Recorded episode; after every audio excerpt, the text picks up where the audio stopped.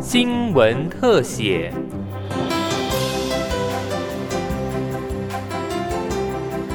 听众朋友您好，欢迎收听今天的新闻特写，我是林雨晨。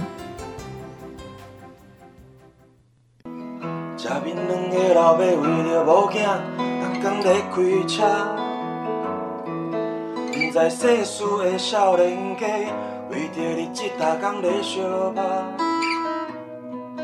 温暖的吉他声和歌声，唱出诉说人生的曲调。这是出自于阿木王胜芬。今年四十一岁的他，现在在乐器行担任门市老师，白天在乐器行上班，晚上教吉他，深夜就编曲。二零二零年底，他在音乐人朋友的支持下，发行了自己的第一张单曲《Long Way Key》，歌词道出人生经历的各种人情冷暖跟无奈。不过，在轻柔淡然的歌声背后，诉说的却是王胜芬的亲身经历。王胜芬从小在姐姐的影响下，开始学习古典吉他，此后的音乐路一直没有间断。当兵退伍后，他仍然持续学习，平日在乐器行上课，晚上在 pub 驻点表演，也接案做编曲和商业音乐，是一名热爱音乐的全职音乐人。不过，这样的他却在十年前因案入狱服刑，人生经历剧烈转变。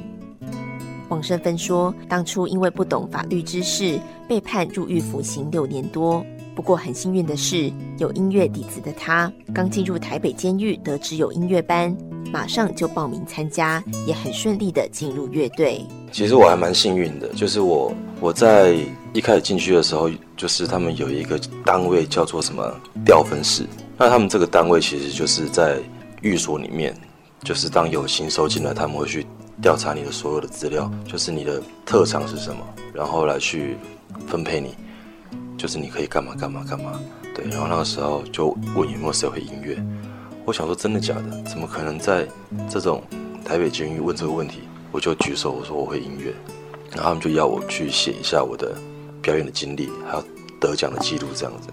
嗯，然后我就还蛮顺利的，就是到那个乐队。王胜芬说，一开始音乐班是单纯的管乐队。当初他进去被分配到吹中音萨克斯风，虽然是完全陌生的乐器，但他每天努力练习，三个月就上场表演。监狱每个礼拜都会有老师进来上课，其余都是自己的练习时间，因此有很充分的时间跟音乐相处。他向监所提出建议，可以让管乐跟其他乐器做结合，将爵士乐的音乐元素融入管乐。也诞生出现在北京乐队传统跟现代融合的多元音乐风格。一直到了今年开始，我现在我是台北监狱管乐队的老师，因为就是他们也希望说可以承袭着我在北京的时候的这个音乐风格，所以我就是进去就是带他们怎么去做乐团，怎么去把一首老歌、一首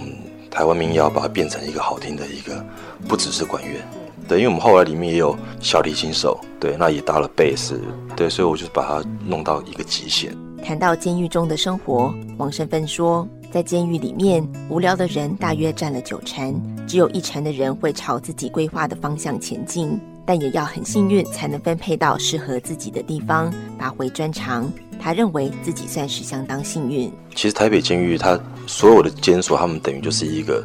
小型社会。那你在这个社会里面，其实。跟外界唯一不同就是你没有了自由，可是你还是一样有你自己的所谓你必须要工作的时间。就是有些人他们可能是折金子、弄什么纸袋啊什么之类的。那像我的工作，我还蛮幸运的，我就是练习管乐、练习音乐。可是像我们在进房的时间呢，我刚讲那是所谓在工厂上班的时间。那你一般进房的时候，其实是有很多更多的时间要去充实自己，所以我才会想办法让我自己在房里面的时候，你要怎么样继续去维持你创作或者写谱的所有的原动力。进入音乐班，拿起吉他的那一刻，王生芬告诉自己，在外面他是吉他老师，在这里他是学生。他花了一周的时间，定出一份长达四年半的吉他课程表，每天照表操课，一切从零开始。王胜芬说，包含他在内的许多吉他手，忙于工作外务，没有太多的练琴时间。在监狱的日子，反而成为他跟自己独处、跟音乐对话的契机。进去的时候，我就觉得这是一个很好的机会，我必须要。把我自己教会，我就把我自己从头开始，就从最基本的音阶开始，就开始从头开始教我自己，检视自己在哪一环出错。那我发现，在做这件事情做完之后，我觉得你整个头脑会变得比较清楚，就是我知道怎么样去跟自己对谈。我觉得跟自己对谈是一件很重要的事情，所以我现在出来之后，当然我已经出来也一阵子了，也蛮感谢在里面那个时候的那四年半跟自己这样独处，我觉得帮助是蛮大的。因为假如没有音乐班的话，我可能已经放弃音乐了，百分之一百。因为弹琴，只要一个没有弹，你的手就会忘记，就会退化、退步。在里面可以让我这样一直维持、一直维持、一直维持，出来之后可以马上有工作可以做，我觉得这是一件非常好的事情。王胜芬假释出狱后，回到原来的乐器行工作，白天在乐器行当老师，一边练习玩乐器，晚上教课，入夜编曲，回到过往的日子。也在这段期间累积创作能量，他沉淀了将近四年多的时间，去年底才在担任音乐总监的友人支持下，发行了个人首张单曲《Long Way Key》，正式从幕后走到幕前。王生芬回想当初写歌的心路历程，当时正逢 COVID-19 疫情爆发，产业陷入萧条，许多乐手可以出国巡演的机会都因此喊停。于是他决定在此刻站出来，用歌曲跟文字写出人生路上遇到的故事，来告诉大家一切龙尾归期。这首歌蛮特别的，是我在去年的时候，然后去到台北监狱里面，就是刚开始要去接他们台北监狱的。管乐班的老师，我进去里面跟这些同学们聊天，唱这首歌曲。我在一样的一个舞台，我们就是以前我住在这边上课，以前我在这个舞台上面服刑。那这次我再回来，我在台上，我是我是老师，那不变的是同学。背起监狱里面那我熟悉的吉他，然后看着远方的钟。那时候我唱下这个旋律的时候，我觉得哇，那感触其实是，就是一一开始，我觉得你可以去歌词是叙事，讲了很多很多很多，其实根本它不是那么重要，那只是一直去写，写到最后面的时候，Long Way 鬼 y 的时候，我到副歌我唱出来的时候，我发现我唱不出来，你就眼泪就掉下来了。因为其实我们讲了 Long Way 鬼其实很多时候是在跟自己讲。跟别人讲，可是你真的要这么容易可以放下吗？其实我觉得很难。在台北监狱担任教诲师的苏俊忠，带领北京乐队六年多的时间，他一路看着王胜芬在音乐班三年多的成长历程。当时王胜芬是音乐班的副班长，从他在监狱出狱发片。再以指导老师的身份回到北监，苏俊忠都在一旁给予他支持鼓励。他出专辑的，我那时候他首发会我在他那边，然后他甚至又聘请他来教课，然后他来教课，他他第一堂来教课的时候他就哭了。我说怎么了？因为我那时候带他出去嘛，他跟我说他那时候那个吉他，因为他们在练习那个 Long Way 鬼 key 啊，他那个吉他一弹下去，他那个泪就崩起来了。他说他回想起他当初在这里。然后到现在，他竟然可以一回来这里教课，就这样感觉到有一股力量很澎湃、很澎湃从心里涌上来。他，我跟他说，这就是生命，这就是生命的起承转合，你不觉得这样很棒吗？他说：“我说老师超棒。”当下那一刻，我会觉得，其实，其实对我来说，当下那那一句给我的东西，我觉得就值得了。从小学音乐的王胜芬，音乐可以说在他人生占了非常大的分量。年轻的他认为做音乐只要够酷够帅就能吸引大众的耳朵，但现在他将音乐当成一种记录人生的方式，不但留给自己，也留给他的每一位听众。谈到音乐带给人的力量，王胜芬说：“音乐可以抚慰人心，不论是难过或开心的时刻，当下都能带给听者不同的感受跟体会。透过音乐。”他想告诉那些和他一样经历人生低谷的人，每个人在人生中都会感到彷徨无助，但无论如何，一定要学会放下过去的苦痛，才会看清自己想要的人生方向。其实每个人都会犯错，那每个人都会犯错的时候，其实内心其实是都有一个一个洞、一个位置、一个空缺，那边是需要你去把它补起来的。我觉得到最后面的时候，发现好像是我跟我妈妈的关系，其实我本来都不叫妈妈的。对我进去关的时候，三十三十五岁，那你想一个小朋友从他会讲妈妈开始，我大概是两岁就开始就没叫妈妈了吧，一直到了进去关之后，我才好不容易叫妈妈。哎，我后来发现这个东西你一讲出来之后，你一辈子都不讲，你就永远没有机会。那你一讲了之后，搞不好你会有不同的感觉。所以我觉得尝试着放下，放下东西，每个人东西都不一样，尝试着去做，得到的收获就不一样。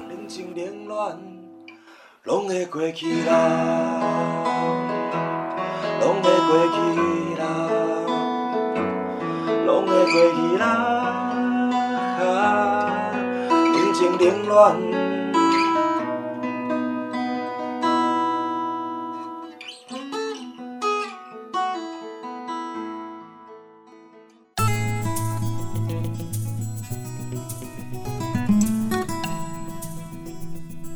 在台北监狱服务的苏俊忠，担任教诲师已有九年。他带领台北监狱管乐队六年多来，看着许多受刑人来来去去，也见证他们进入音乐班后的转变。苏俊忠说：“音乐虽然不一定能成为谋生工具，但在漫长的监禁生活中，音乐可以是一种治疗、陶冶身心、改变自我的途径。”看着这些人出去，也有一些人出去之后又进来了。然后也有一些人出去之后从事表演，做街头艺人。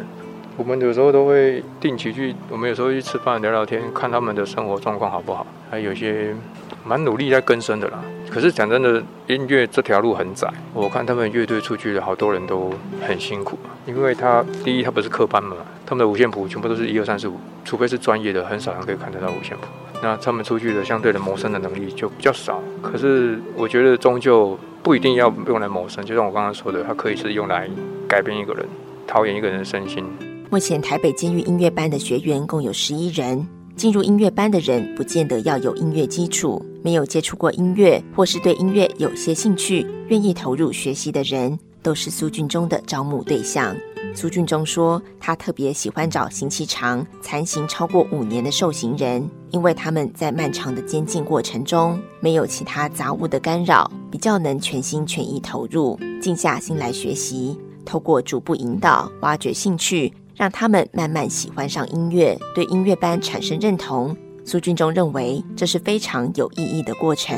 因为有些人刑期很长，他刑期长呢，他他需要在这个刑期长的过程，他需要有一些东西来支持他走过这么漫长的刑期。他不然有些人判二十年，甚至到十五年才会报假释。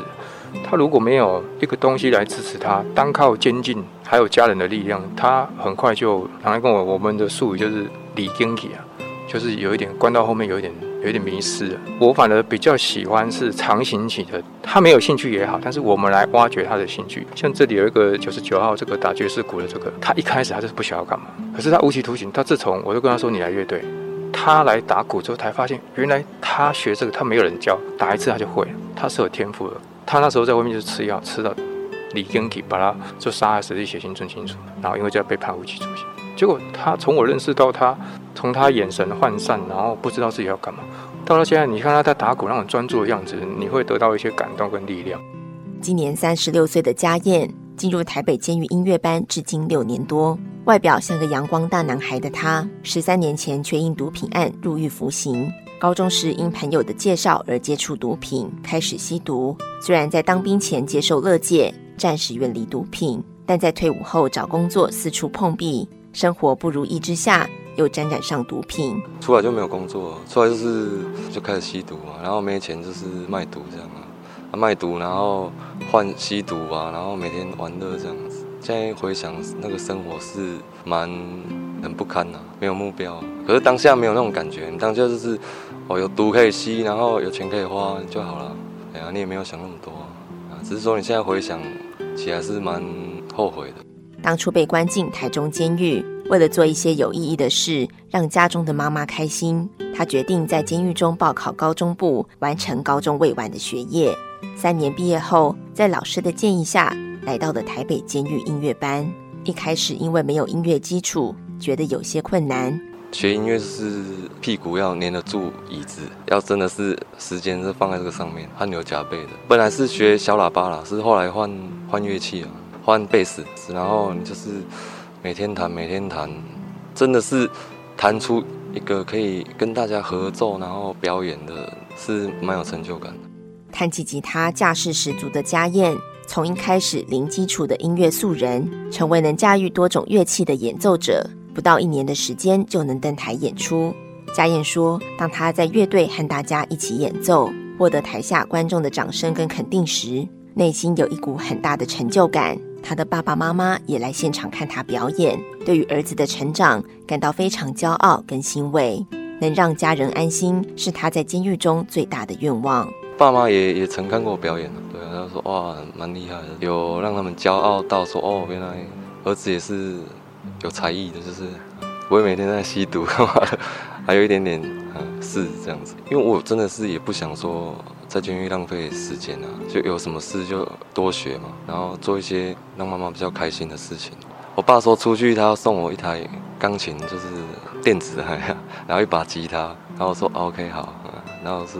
应该是自己还是会在家里还是会练的，对啊，就可能不会说带给你财富或是什么，就是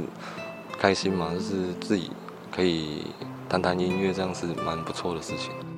同样也因毒品案入狱的梦辰，回想当初高中时期，为了融入朋友圈，养成吸食毒品的习惯。原本在网咖打工的微薄薪水已经无法负担，于是他转而接洽国外管道卖毒品原料，第二次就面临了九年的刑期。虽然相较于音乐班其他同学，九年的刑期并不算长，但他仍希望在这段时间完成自己以前想完成的事。因此，当他得知监狱有乐队后，便毅然决然报名参加。谈到音乐对他产生的改变，孟辰认为时间会改变一个人，尤其在监狱环境中，同柴间会产生一种良性的竞争。他想在这个环境中表现自己，证明自己的能力。我还记得那时候刚进来练习的时候，因为我是学小喇叭啊，真的这个乐器你没碰过哈，这个是假不了的，因为。你没碰过这东西哈，你你要在短时间之内哈，让它变成一个专精的东西，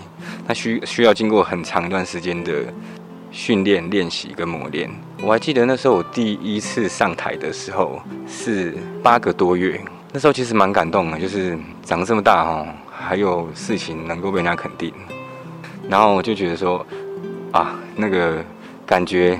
很棒啊，从把一个东西不会，然后变成说哦可以。在台上接受人家的掌声，这样。梦成回想起过去吸毒的日子，常处于高亢的情绪或无法思考的状态，越吸毒就越意志消沉，渐渐的也对周遭的人事物不再感到兴趣。直到进入监狱，选择加入音乐班后，他才重新找回他学习事物的热忱。除了学小喇叭以外，然后也是学吉他嘛，也会去想要学二胡啊。就是我还记得有，虽然不是很厉害，但是。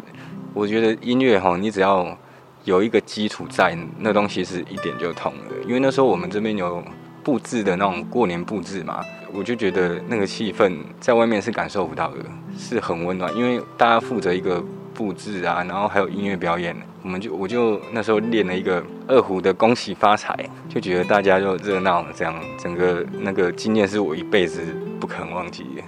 虽然很年轻就入狱，但也成了孟辰跟家人修补关系的契机。他从小在单亲家庭长大，父亲另组家庭后，很早就出来独立生活。二十几岁又跟母亲发生冲突，很久一段时间没有联系。他苦笑着说：“年轻时不知道什么是家，但在入狱服刑后，才感受到家人的可贵。”因为我曾经写信跟我妈说，她前阵子吼。可能心情的不好了，但是我又哈不方便去跟他聊太多，我就说儿子在里面哦，可能没学到什么，就是吉他会一点嘛，以后我就唱你喜欢的歌给你听。对啊，就弹弹情歌给我妈听。我觉得这个是我以前不会想要去做的事情。他就笑笑的这样，哎呀，也也多亏了这段时间，渐渐跟他，因为其实我觉得时间真的会让人家蜕变。当然放在一个环境里面，它能带来的一个。影响跟效果其实是很大的，因为如果你要叫我以前，比如说二十几岁好了，你要叫我讲出这些心路历程，我是没办法。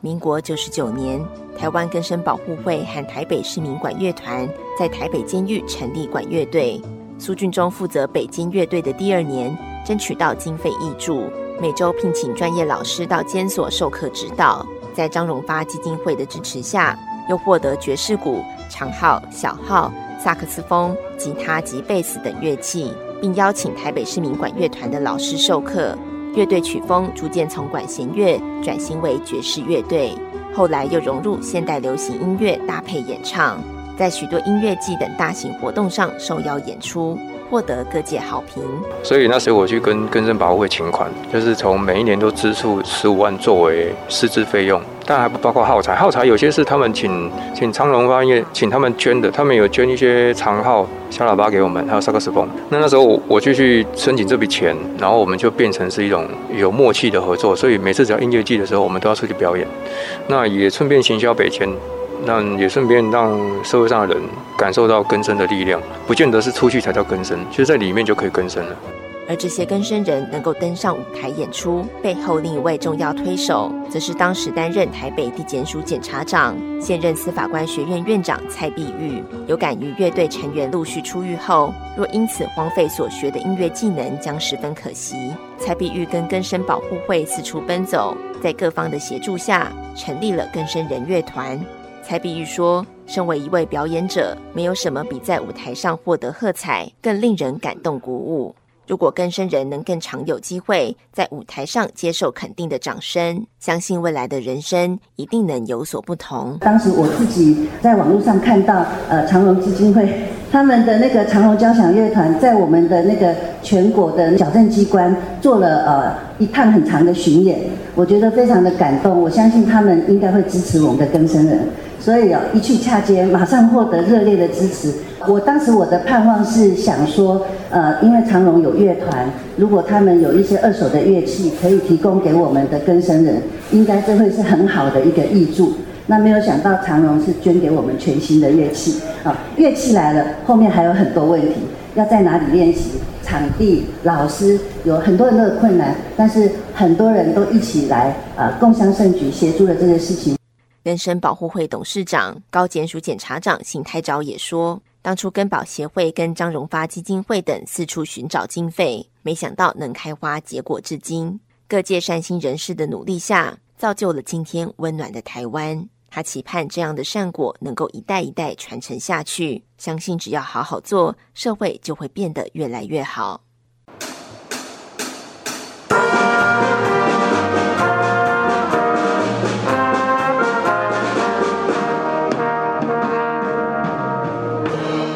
台北监狱音乐班的学员们在舞台上演奏着自行编曲的台湾民谣组曲，悠扬的乐声背后阐述的是每位成员的生命故事，以及他们无数个投入专注学习的日子。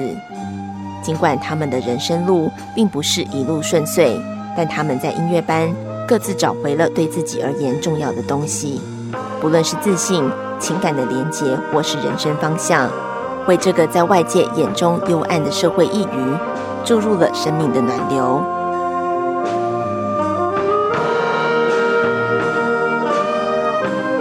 以上新闻特写是由警广记者林雨辰采访直播，谢谢您的收听。